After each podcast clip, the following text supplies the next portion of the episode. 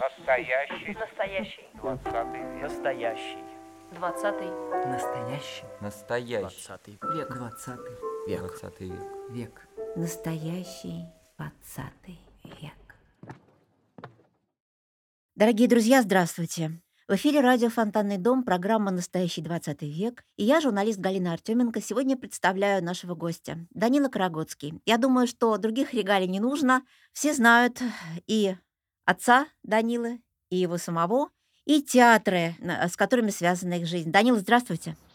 Здравствуйте, Галя. Здравствуйте. Здравствуйте все. Данила, скажите, пожалуйста, как с вашей семьей обошелся 20 век? Ничего себе. Ну, на самом деле, у нас в семье как бы не было ни репрессированных, ничего такого. Моего деда под конец НЭПа, моего деда, маминого отца, забрали куда-то, она мне рассказывала. Но каким-то образом... Почему самых страшных? Вот какой он выпустили. был? Что как я помню, она случилось? говорила, что он, э, она просто открыла дверь, когда он вернулся домой. И она это вспоминала как одну из самых страшных минут э, своей жизни. Какой он был, как бы.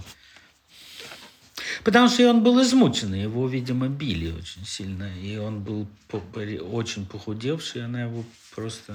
Он просто стоять не мог. А на войне... а, Ну, мама была в блокаду в городе. Их вывезли э, в апреле 42-го. Самую первую вот эту страшную зиму мама была в городе. И они очень голодали, естественно, как и все. Но спасло их то, что дед мой был хороший сапожник. Поэтому у него была солдатская карточка, он чинил сапоги солдатские. И вот, зная эту карточку, они все как-то и выживали. А потом, потом маму отправили, маму и ее старшую сестру отправили по дороге жизни. Причем это была весна, и мама, что-то я помню, вот рассказы. Она вообще не говорила про блокаду никогда, почти ничего. За всю жизнь, может быть, буквально 3-4 каких-то эпизода. Но вот она- я помню, что она говорила, что они ехали в грузовике, и что колеса этого грузовика были фактически полностью в воде, потому что лед уже таял. И я помню, что А она... сколько маме было? Сколько ей было? Она 23-го года, она уже была, в общем, молодая девушка, женщина. да. да. Мгм. Вот, папа, папа был в Новосибирске в этот момент. Он, он в не, не- как бы чуть-чуть... Он учился в авиа- авиастроительном техникуме, если вы себе можете такое представить. Мой отец. С трудом. с Да, трудом. не говорите. Но, тем не менее, это факт. А там же был, там же в эвакуацию был театральный институт, по-моему. Там много чего было вообще в Новосибирске. Поэтому он как-то заразился. То есть он уже был зараженный, но, но там как бы вот эта зацепка. И он, он как бы сообразил, что можно этому учиться. Что он что он- И он поехал в Питер. А дальше, ну, боже мой, жи- жили как... Мама говорила, что они плакали, когда Сталин умер. Еще я помню какой-то рассказ. Потому что отец после распределения или по распределению поехал в Калугу и работал там в драмтеатре. И, а жили они в, в общежитии, в котором, как я сейчас вот вспоминаю, мама говорила, что там была труба в углу этой комнаты. И на этой, я, для того, чтобы сделать чай, она, она брала топорик и откалывала кусок льда значит, от этой трубы. Там они спали в этой комнате. Ну вот, а это было общежитие театральное. И там по коридору, там через пару комнат была квартира, в которой жил главный художник театра а, этого Калужского, которого в, каком-то там году посадили. И а, а потом он вернулся. Вот когда они были в Калуге, он вернулся в один прекрасный день. Э, Видимо, отсидев там, я не знаю, десятку или что-то. А потом они пришли за ним снова в какой-то момент. И мама говори- рассказывала, у нее было воспоминание, связанное с тем, что когда приехал этот черный воронок, и этого художника стали забирать под белые руки, жена стала выть. Она говорит, она выла. И вот этот звук этого воющего женского голоса, она забыть это невозможно. У нее было так вот этот вот, и еще она девочкой, ну, тоже. Детей из Питера по- послали, значит, когда началась война, и немцы наступали, э, де- детей послали, спасали, значит, от бомбежек и послали в лагеря. А лагеря эти были на юге. То есть их послали буквально, вот немцы шли, а э, к ним навстречу шли А их навстречу. а- а, да, ну, дети. И вот маму, с младшей сестрой под такой вот какой-то лагерь пионерский послали. А, у, а у, у нас в квартире жил такой человек, которого звали Генаша. Он был значит, соседом там. И эти семьи очень были близки. Моя тетка, которая еще жива, ей 93 года, младшая мамина сестра, она дружила с их младшей дочкой, тетей Симой. Фамилия Горелики. И тетя Сима тоже жива, она в Бостоне живет. Вот этот вот Генаша нанял машину и поехал их вызволять. И как это не смешно, он их как-то нашел, этих девочек, детей. И он, значит, сколько мог взял с собой в эту машину, значит, этих ребятишек и поехал с ними обратно в город. И вот тут мама вспоминает, как э, наши, когда уходили, они поджигали поля пшеницы. И вот мама говорит, что эта пшеница горит черным цветом. Поэтому небо было абсолютно как бы глубоко черное. Это облако этого дыма от, от хлеба. А еще она вспоминала, что там были недоенные коровы, которые орали, выли. Вот эти два вот этих воющих звука, вот это, это жена главного художника театра и эти коровы воющие, которых не доили пару недель или сколько-то там. А потом, ну что, мы, боже мой, мы же с вами примерно одно поколение. Все, что было. Потом случилась вся история с моим папой. Ну да. Как, да. До которой его изгоняли из театра. А вот до изгнания э, Зиновия Яковлевича из театра, вот что было? Как вы вспоминаете, как он работал? Что вы чувствовали? Что вы видели в Тюзе? Как это все происходило? Слушайте, ну это было счастливое время. Я его вспоминаю как счастливое время. Ну, во-первых, я был молоденький, более-менее. Я же сам ребенком болтался у всех под ногами. Понимаете? Я такой театральный сын полка. Поэтому ну, не знаю, время, время же такая странная линза, понимаете? Потому что, конечно, вспоминается, все, что было, вспоминается как-то... Даже страшное в прошлом, как-то от, как-то как, на нем какой-то отцвет, э, не знаю, потому что это жизнь. А что у нас еще есть? Значит, ты, ты как-то, не знаю, то, что когда-то представлялось э, каким-то трагическим или драматическим переворотом теперь воспринимается как какой-то э, неоценимый опыт. Вот как, ну, кто бы я был, если бы не было бы там, я не знаю, той же истории с отцом. Понимаете, когда как-то к нам домой понятых приводили. Какие-то молодые люди в таких балониевых куртках. И как они входили в театр, эти люди. Это же его же пришли как бы его брать пришли на э, генеральную репетицию спектакля при полном зале. Там сидело тысячу человек народу. И а какой это был спектакль? Это был его последняя его работа. Это называлось «Без страха и упрека». Это пьеса Геннадия Мамлина. А я был художником на этом спектакле. И они просто вошли в верхней одежде, вошли в зал и просто стали я чуть не сказал старика. Вообще, это случилось, когда отцу было 59 лет. Ему должен, у него должен был... Это было это происшествие случилось 26 апреля 1986 года. Это день, когда взорвался Чернобыль. Понимаете, такая, да, такое совпадение. Какая рифма, да, рифма какая-то. Черт тебя знает, что за этим стоит, но неважно. А 29 июля, в папин день рождения, в 86-м, ему должно было исполниться 60 лет. И вот они ему такой подарок устроили. Так что, понимаете, я теперь, как это ни странно может прозвучать, но я это вспоминаю не знаю даже, как это определить. Чуть, знаете, скажешь благодарность, но это жизнь, это жизненный опыт, который я его не, не, не, не променяю ни на что. Потому что я из него, как сказать, я, я не могу себя размотать там обратно до того, как это было, и представить себе, что бы было, если бы этого черт знает. Знаете, как у Рэя Брэдбери этот рассказ, Эффект когда... бабочки. Да-да-да. Знаете, сошел не туда, наступил на как, какую-то бом... козявку раздавил, и, все, и весь мир стал другим. Нет. Но если, если все-таки вспомнить до того, как вот до этой, этого драматичного, ага. драматичной репетиции, когда ага. туда пришли вот эти понятые, да. что было? Как вы ощущали театр? А вот вы театральный сын полка. Ну, я... я как ну, это было? Ну, ну, могу попробовать что-нибудь такое. А, но ну, это, правда, это был счастливый театр, понимаете, мне кажется. Во всяком случае, я его так воспринимаю. Ну, это такое не сахарное счастье. Во-первых, все работали. И папа был такой поразительный в этом смысле у него было такое удивительное свойство. Он просто был генератор. Э, вокруг него просто образовывались какие-то завихрения. понимаете, постоянно. Такой человек, у него было такое, такое свойство природное, понимаете, он он, он, он и лидер был природный, а кроме того, он был сочинитель, и он как бы э, спектакли это, был, это были как листья на дереве, понимаете? А вообще-то он занимался как бы взращиванием ствола. Он, он дерево выстраивал. И в этом смысле он был, конечно, удивительный, редкий такой мастер театрального строительства. Он театр строил плодоносный театр. И было время, когда этот театр просто, ну, не, не я думаю, что это был, ну, один, по крайней мере, из лучших театров страны, если не шире. Там был какой-то период времени, когда просто одним за другим выпускались просто абсолютно уникальные, мощнейшие спектакли. Потому что его репутация в основном, может быть, я тоже не точно это оцениваю, но вот наш цирк, наш только наш, там открытый урок, который закрывали, кстати, понимаете, его вызывали на ковер в обком партии, в отдел культуры и говорили, Зиновьевич, прекратите играть в бирюльки. Они это называли бирюльками.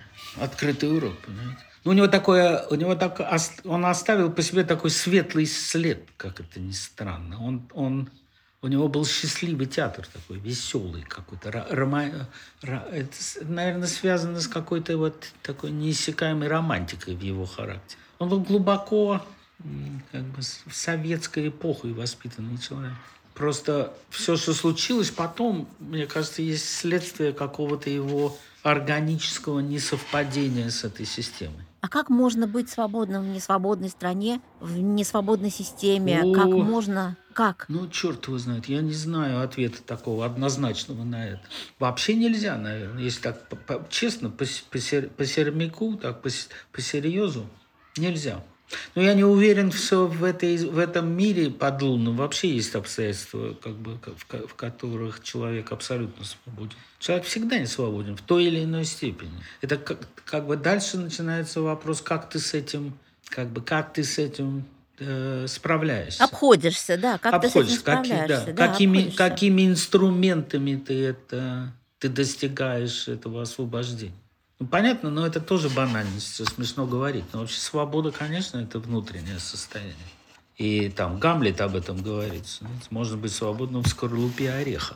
А, ну да, это правда тоже стоит. Нет, это, это приходит с определенными как бы кондициями, которые человек в себе воспитывает, пестует. Это очень, это редко встречается. Вообще свободные люди – это редчайший случай редчайше. Тем более, тем более, если человек творец, и его творчество ну, настолько да, публичное, да, да, как театральное. Да. Ну, конечно, это уже публичное, коллективное творчество еще внутри, потому что, ну да, это, слушайте, это вообще просто ну, это бездонная тема. Это настолько полно потрясающих противоречий, многозначных, потому что... И потом все эти странные парадоксы, понимаете, или не странные, а свойственные природе общества и человека, потому что это какая-то, не знаю, какая-то формула, определенная дозировка. Это какой-то такой коктейль. Потому что вот э, в, в, в те времена, потому что это не был такой откровенный фашизм какой-то, где вообще пикнуть было нельзя, за это тебя просто отправляли куда Макар телят не гонял. Так что это такая странная комбинация, как бы мера, процентовка свободы, как бы того, что можно, того, что нельзя. Потому что определенная пилюля несвободы, она заставляет э, как бы привлекать э, какие-то формы иносказания. А, а любая иносказательность, она художественна. То есть в этом есть определенный плюс для творца? Ну, это как-то так звучит так смешно. Типа там, слушайте, вот э, давайте помучаем людей, а будет искусство. Угу. А они чего-нибудь сочинят. Они что-нибудь угу. сочинят, да. Ну, это ужас. И дальше начинаются всякие э, э, версии как бы этого разлада. Типа, а может, ну его, может, лучше были бы все живы. Может, л- да. может, лучше бы, может, лучше бы можно было молоко ребенку купить, не надо было в 5 часов утра идти и стоять в очереди два часа, чтобы... Может, может чтобы... это лучше? Может, ну его искусство? Ну нет, конечно, ну я не знаю. Я не готов искусство отдать, но я не хочу, чтобы люди, чтобы люди стояли в очередях или погибали из, из несвободы. Не знаю, я не знаю, как это разрешить. Может быть, Галя, может быть, это и, и не надо решать. Может быть, это как бы не нам, не нам вообще. Не Это не нич- нам решать, это не нам понимать, Ну да, а может, но нам с этим жить. нам с этим жить. Да. Это, это как-то сейчас приходит часто в голову. Мгм. И я вот еще хотела спросить, а ваш путь сценографа, ваш путь в театр, он был предопределен? Вы изначально, вот поскольку вы там в детстве росли, вот, вот это все происходило вот с э, молодых ногтей, у вас э, изначально мысли были, что ваша жизнь будет связана с Ой, театром? не, я, ч- вы слушайте, я совершенно такой балованный домашний ребенок. Я вообще, я, честно говоря, если вы спросите мою жену, она до сих пор вам скажет, что я абсолютное дитя и что я ничего вообще не соображаю. Ну, так хорошо же. Отчасти, да. Но факт тот, что я не, тоже не знаю, потому что... Да, ну, с одной стороны, у меня не было никакого другого выбора, это правда. Значит, я О, как о, бы, о, да, у вот опять же, не было было выбора. не было. С другой стороны, как-то мне подвезло, потому что Бог, когда Он что-то там распределял, Он мне какой-то там, я не, не говорю о там, масштабах, но какой-то дар он мне дал. Я, ну, просто вот тупо, я был маленький ребенок, мне было три года. Родителям надо было идти в театр в Калининграде, потому что папа ставил спектакль, а мама работала аккомпаниатором, она подрабатывала там. И часто меня, значит, с артистами оставляли. Но когда артистов не было, то они просто коробка карандашей, пачка бумаги. И они, значит, этого маленького ребенка годовалого или там двухгодовалого оставляли просто вот на ковре. Потом приходили после репетиции, ребенок спал, значит, на полу, а, а все вокруг было устлано какими-то каракулями на бумажке. В общем, я, я всю жизнь рисовал, понимаете, поэтому как-то вот это, может быть, спасло, не знаю. Я всегда рисовал. А потом, когда уже совсем надо было какие-то взрослые решения принимать, театральный ребенок, рисовать что-то там, театральный, Ну, инст- конечно. театральный, Театральный институт, институт. да. Ну, ну да. Ну я, ну, я еще, кроме всего прочего, занимался. Был такой легендарный питерский педагог по, по рисованию, по изобразительному искусству. Соломон Давыдович Левин. В Дворце пионеров он учил. И я у него, значит, э, энное количество лет там. Но он потрясающий был совершенно, удивительный, просто волшебник. Я ему очень обязан. Но он фан- фантазию, он как-то вот в- св- свободу в детях раскрепощал, отпускал. Умел это делать. Ну вот. Поэтому, а потом началась вот какая-то театральная практика возникла, потому что я стал какие-то спектакли делать. Э, И одно, другое, третье. Э, Я стал ездить. Это вообще в этом смысле и во многих других замечательная профессия, потому что я просто всю страну объехал. Потому что меня звали делать спектакли там, не знаю, всюду. Очень много. Я просто много спектаклей сделал за эти годы.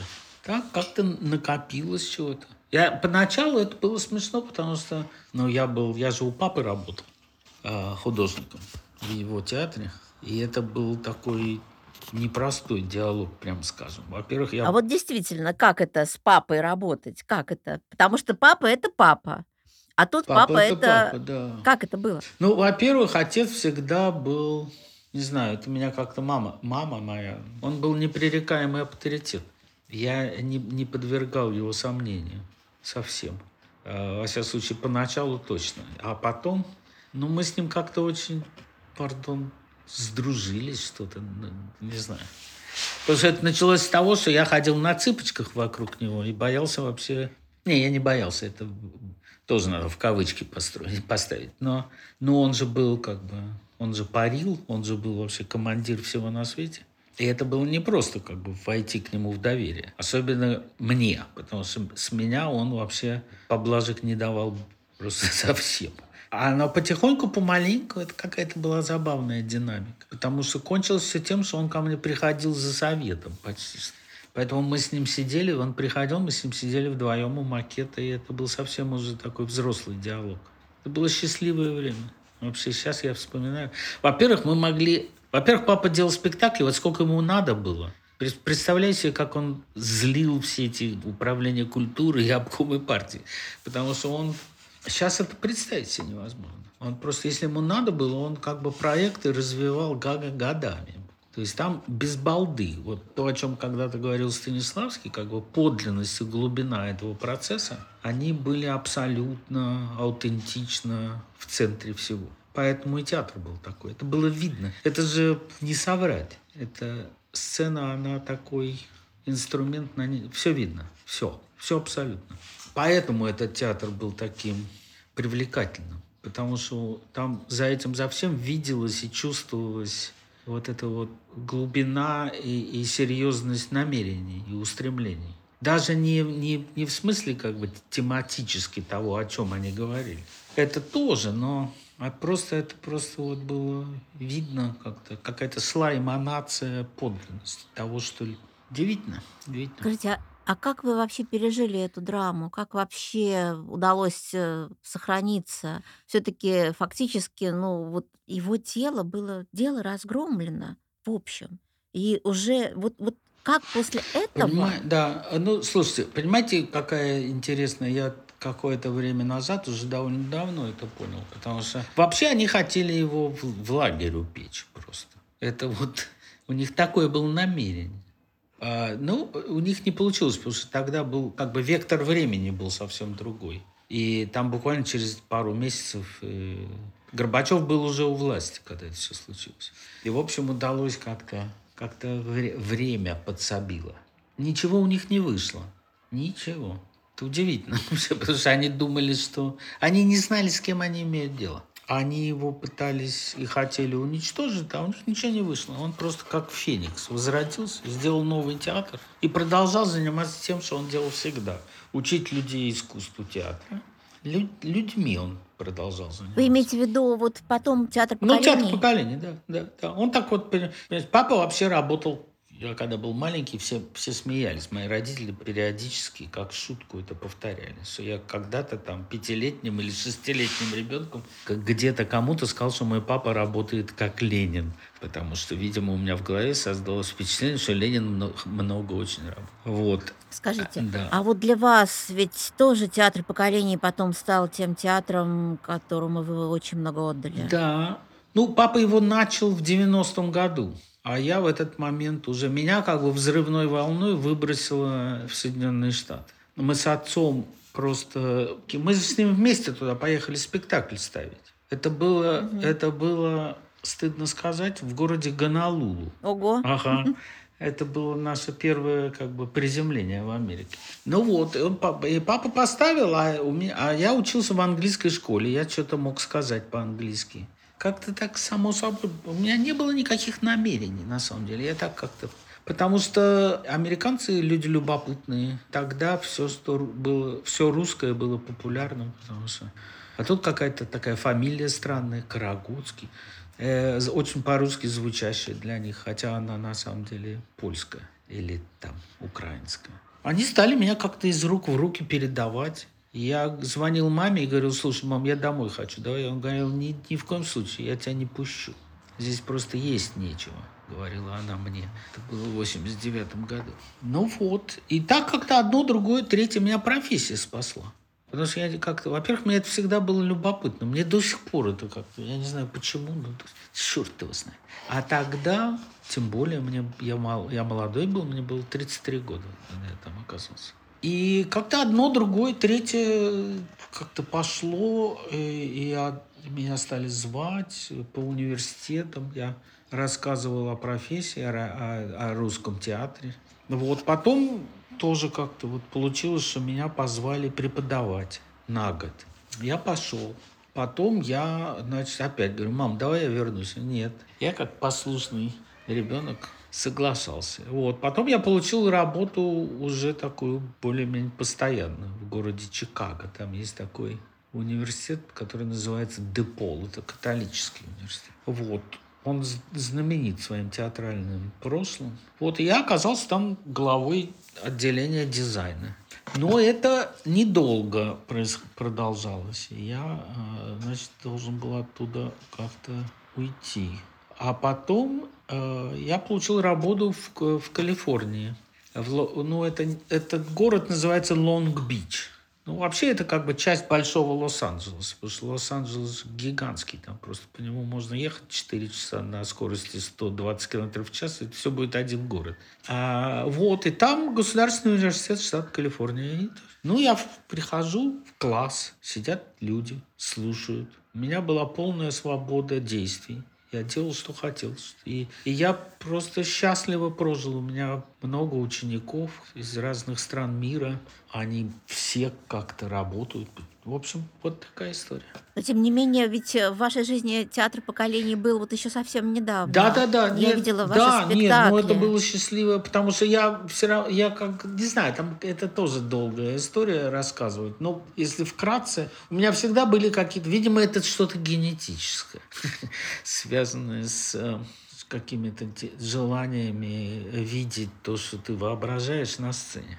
Я там в Америке у себя со студентами пытался уже какие-то как бы перескочить. Но это же вообще свойственно театру последних уже достаточно многих десятилетий. Стираются эти границы между узкими определениями профессий, понимаете? Много, ну вот вышеупомянутый Дима Крымов, например, он же художник театральный, так же, как и я. Мы с ним всю жизнь дружим и всю жизнь как-то вот. И он, и он у него, его в эту сторону качнуло, и он стал режиссером замечательным. Вот. Но, но и, и он не первый. То есть этого много. Я не знаю, был великий Тадеуш Кантер. э, Было много кто это Роберт Боб Уилсон. Это много чего. Это, но это вообще свойственно современным формам театра, как мне кажется. Как вот это пи- пи- взаимопроникновение профессиональных, что ли, границ. Вот. И меня в эту сторону подтянуло всегда. Так что я в какой-то момент, я оказался в, в городе, я всегда ездил домой, потому что родители были живы. Я, т- значит, там 4 месяца в году я всегда проводил в Питере. Э, И э, в какой-то момент стало ясно, что... Они меня просто позвали, ребята. Я, я приехал на на достаточно продолжительное время, потому что я получил этот вот академический американский э, отпуск, который называется sabbatical. Там раз в 6-7 лет э, вся профессура имеет право на такую, значит, подзарядку батарей. Причем тебе платят зарплату, продолжая. Вот я приехал так вот. На... И, э, и ребята ко мне пришли. И мы с ними стали что-то какие-то опусы сочинять. Что-то руки чесались. И так э, потихоньку возник наш первый и мой первый спектакль, который назывался «Без лира». Это, в общем, отцу посвящено. Потому что он, потому что он последние там года три перед смертью все время говорил, что он сопоставит Шекспира и сам в нем сыграет короля лира. Я знал, наверное, что это, наверное, не не суждено этому будет сбыться, потому что он был уже, он слабел физически. Но это его идея, что это возможно. И вообще, как бы вот эта мысль, она у меня запала. И когда его не стало, и потом через год возникла вот это, это, как взаимный интерес с людьми, которые с ним делали театр поколений, как-то у меня что-то одно зацепилось за другое, и мы сделали этот спектакль. Он как бы ему посвящен. Там просто такая идея, что, что ну там же начинается все с того, что появляется Лир и начинает делить королевство. Дочерям отдает там карту, начинает рвать на три части. Вот. А перед этим появляется как бы двор. И, э, и так это было сделано, что появляется двор, это как бы компания вот, ребят, актеров. И потом должен выйти Лир. А он не выходит. Ну, бывает, такое в театре бывает. Ну, актер не вышел, ну, я не знаю. Инфаркт хватил, я не знаю что. Упал, ногу сломал. Хотя я видел случаи, когда актеры ломали ногу на сцене и продолжали играть. И падали только после занавеса. Короче, он не выходит. А дальше э, компания, хор этот, он превращается в хор и начинает как бы замещать собой не пришедшего лира. Такой коллективный лир. И вот этот спектакль шел довольно долго. Там играла Ирочка Соколова, Ирина Леонидовна. Она играла шута. Я ее позвал, она вообще даже не пикнув. Я, я был поражен тогда. Она, я ее позвал, она пошла. Все. Вот, но теперь это уже, это было в 2006 году, мы открыли театр. Лира мы сделали в 2005, в декабре. Моя мама еще успела это увидеть. Она умерла в 2006 в мае. Вот, а потом мы открыли театр в Петропавловке. И стали делать спектакли. Мы набросились на это, на все. И я, и, И эти люди просто, как, знаете, собака на кость какую-то сладкую. И, в общем, это очень долго жило, очень интересно. И э, театр до сих пор продолжает существовать. Они играют, они переехали в новое помещение. Да, э, вот я видела вас, э, ваш театр на Лахтинской Да. улице, а сейчас они на Курлянской. Они переехали на Курлянскую, да, да, да. Но это я еще наездами, но я э, был там в этом помещении еще до того, как его перестроили. Там вообще замечательная история. И вообще это потрясающее пространство. Потрясающее. Вот это я как специалист говорю, как театральный человек, имеющий отношение к пространству. Это, это замечательное помещение. Оно очень сложное и очень непростое, очень неординарное. При наличии некоторых устремлений и совпадений, и удачи и так далее, и денег, э, там может возникнуть просто совершенно удивительная сцена. Но это уже не ваша история. Это уже не моя история, да. Ну, слушайте, дети рас- вырастают, надо отпускать, понимаете. Тот, кто идущему, надо дать дорогу, понимаете. А ваша история какая сейчас? А моя история, ну, я... Ну, черт его знает, это предстоит еще э, как бы э, понять. Но будем понимать. Мне трудно представить, что я просто превращусь в пенсионера и буду там что-то такое, я не знаю, сидеть на скамеечке. Хотя и это неплохая была бы пер- перспектива, черт побери. Но я... У меня есть много всяких планов, и я что-то все время делаю. Я вот здесь в прошлом году у меня было две выставки большие здесь, в Берлине. Живопись, живопись и графика. Так что вот это вот, когда я засыпал на ковре, когда мне было там два года, это умение пригодилось. Э, Кроме того, я, я только что сделал э, оперу «Кармен» в городе Даллас, в штате Техас, Соединенных Штатах Америки. Вот, так что не знаю, не, не, не, не буду как бы не, не, не хочу сглазить, не буду рассказывать подробности, но дел полно, просто по горло. Скажите, а вот если эм, назвать два спектакля, самый дорогой для вас спектакль вашего отца и самый дорогой для вас спектакль театра поколений, когда вы э, были у руля? Тоже очень трудно это выбрать, понимаете, это такая не- неблагодарная задача. Я не знаю. У папы, не знаю, я очень много его помню, его спектаклей, они во мне живут до сих пор. Я, я, я и богу, я просто не заставляйте меня выбирать, Галя. Хорошо, я не буду заставлять выбирать, но среди живущих их, какие сейчас прямо можете сказать, вот, вот прямо сейчас это Ой, я, всплывает знаете, сердцем я про, я про многие его спектакли могу долго что-то такое витийствовать. Я не знаю. Вот я тут... э, вот вы спросили, что со мной будет и чем я занимаюсь. Вот э, я вам могу... Хорошо, что нас никто не слышит, Галочка. С чего бы? Как это нас никто не слышит? Понимаете? Потому что я вам признаюсь в таком грехе, о котором никому нельзя ничего рассказывать. Так что вы никому не говорите. Но я стал писать. Да я подозревала. Я стал писать... Я, кстати, вопрос хотела Более задать, того, наверное, мемуар. Да-да-да. И более того, нет, это не мемуары. Это, это я просто за не- неимением другого термина, я как бы называю это пьесы. Хотя на самом деле я, как опытный театральный человек, понимаю, что это, конечно же, никакие не пьесы. Или какие-то такие тексты для театра. Я не знаю. Ну, в общем, я не знаю на самом деле. Я их написал уже прям вот за два года четыре штуки. Я что-то не могу остановиться. Я не знаю. Надо меня останавливать уже просто, по-моему. Первую мы просто сделали. Это первая моя пьеса, с которой я когда понял, что надо что-то категорически менять в собственных обстоятельствах и в обстоятельствах театра, я, значит, э, наивный. Я думал, я сейчас такую на них свалю задачу, что они прям все переродятся, и мы, значит, все побежим в светлое будущее вместе, держась за руки. И я написал пьесу, которая называется «Призрак Гамлета». И там, в общем, к Гамлету уже отец приходит, понимаете? Помните обсто- обстоятельства Да, пьески? да, помню. Там приходит отец. Вот. А здесь все дело происходит в театре, где молодой э, режиссер по имени Гамлет или Гоша, или Юра. Его как бы по-разному называют. Потому что он в театре вырос, его все знают с детства. Все говорят там Гоша, Юра, а. Вот. В общем, он приходит, он ставит спектакль по пьесе Гамлет. И перед тем, как начать репетицию, он собирает, приходит на первую репетицию, никого нет. Он поворачивается, за столом сидит его отец, который умер 10 лет назад.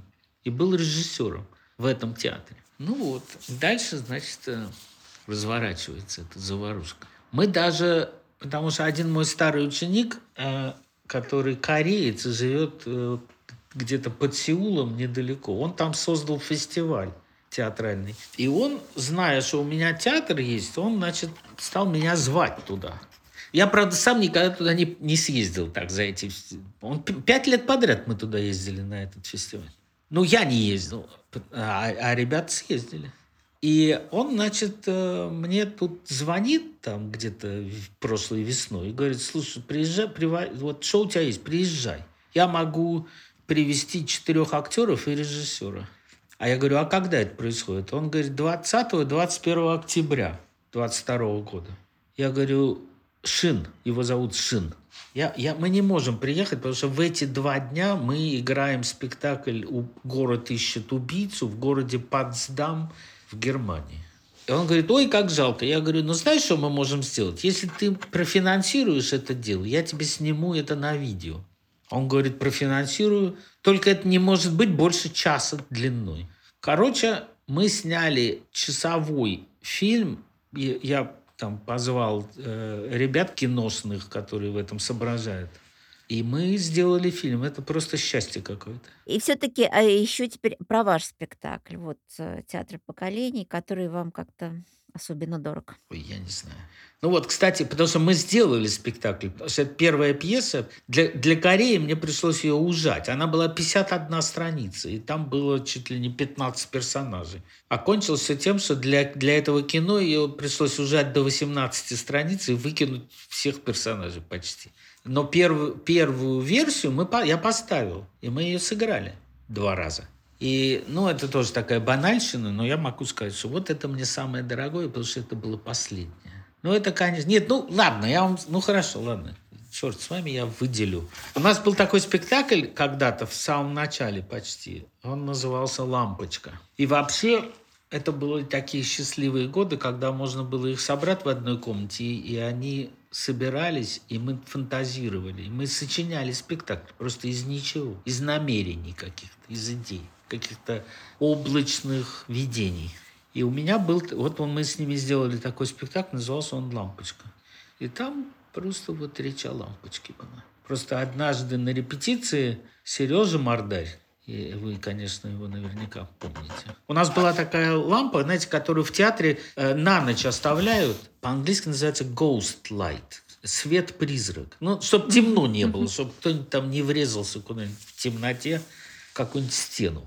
И вот на такой стальной палке была, значит, лампа горела. Сережа, а у нас были такие импровизации, которые мы устраивали во время репетиции. И, и он хватит эту палку, и это было еще в крепости. А там же эти сводчатые потолки шестиметровые, понимаете? И, и на противоположных стенах были входы два входа. И он в один из этих входов вышел, а потом на, начал играть, и появляется из этой темноты, появляется лампочка, и начинает пролетать через это пространство, и в итоге вылетает другое. А, а параллельно это солнце. И проходит день.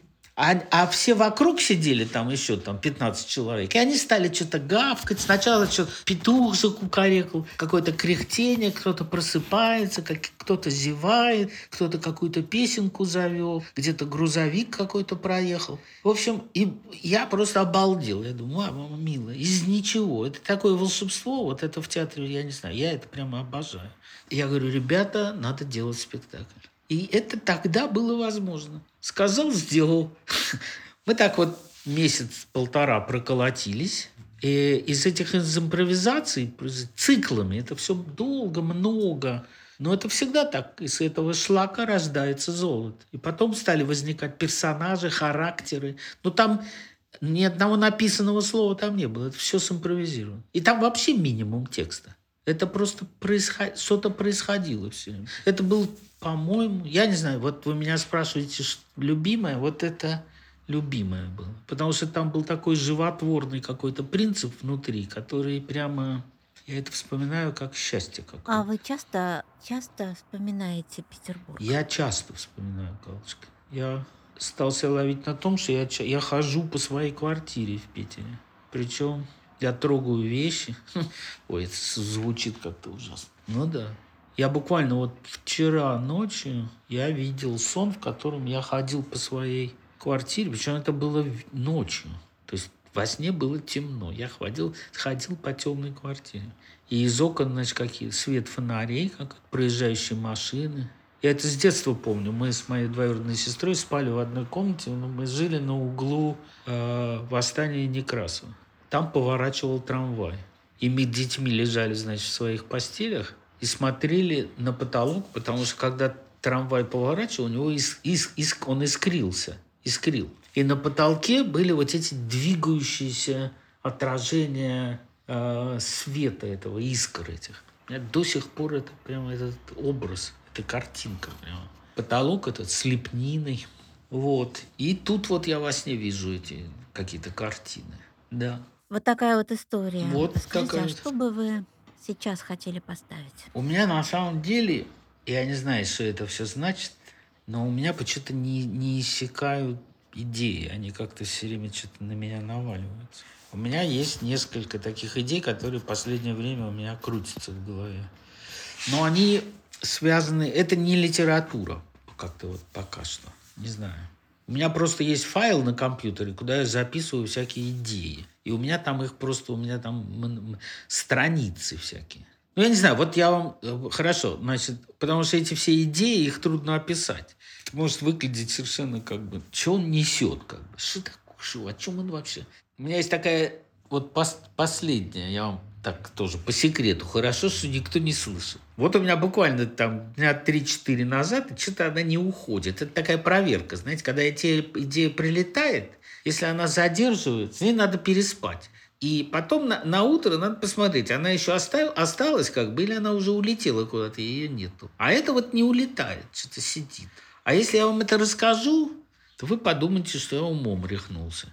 А идея такая. Ну вот, в общем, меня будут обзывать идиотом и сумасшедшим. Ну, в общем, кухня какая-то. Я даже не знаю, как это рассказать. Вот во мне очень сильное есть какое-то присутствие идеи, а как ее описать, я не очень даже представляю. Потому что если я вам ее опишу, ну, кухня. Ну, окей, хорошо. Мало ли кухонь было на белом свете. Сидят какие-то люди и говорят о какой-то ерунде абсолютно. Вот какая-то непонятная, сорная такая бытовая какая-то болтовня, какие-то разговоры, какие-то абсолютный такой вот жизненный ссор. Как бы ни- ничего не понятно ни зачем, ни почему, ни откуда, ни что за драматургия, никому это все надо или интересно. И, пере- и, и потом каким-то макаром, я не знаю как, я только вижу эту картинку, что через эту кухню начинает мир проходить. Просто мир. Вот я не знаю, что-то там, какая-то чертовщина начинает происходить. Эти сидят, говорят о какой-то белиберде, какой-то пустяшном каком-то ссоре жизненном. А тут вдруг какие-то слоны, Ганнибал с армиями, я не знаю, там чертов ступе. Что-то происходит абсолютная фантасмагория. Вот. А потом опять прошла какая-то такая армия слонов. И обратно в этот мелкий какой-то разговор такой. Потом я еще ничего не придумал. Я вам просто рассказываю вот такую сырую абсолютно ерунду. Потому что это, конечно, надо, надо родить как бы принцип и драматургию, вообще понять, о чем это. Тут просто самая какая-то вот первичный импульс к чему-то. Дальше это надо развивать, искать. Я вам еще одну идею напоследок. Давайте. Минуту. Давайте напоследок. Да, давайте, вот просто, жду. чтобы меня не так обвиняли в полном волюнтаризме.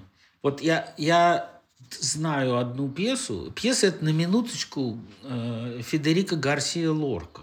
Это такой удивительный случай, потому что все ставят там, ну, известно, есть, есть там Дом Бернарда Альба, там, не знаю, есть какой-то канон пьесы, пьес Лора, Лорки, которые все ставят.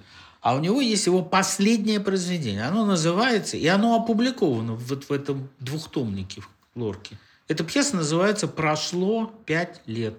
Однажды прошло пять лет. Вот если бы я мог, если получилось бы положить свои руки на какой-нибудь театр, знаете, ухватиться, то можно было бы вот это, да. Это прямо... Кто не читал, советую, найдите эту пьесу. Это поразительно. Это бы последнее. Он, э, он ее... Он даже какой-то первый эскиз сделал спектакля. Это было в Нью-Йорке написано им. А потом он вернулся в Испанию, и потом его поймали и расстреляли. Так что он ничего не успел в этом смысле. Но текст есть. Вот. Не будем рассказывать тогда сюжет, лучше прочитать. И на этом мы наш разговор завершаем, а, но тем не менее остаемся на связи. Хорошо. Галь. Счастливо, да. Счастливо.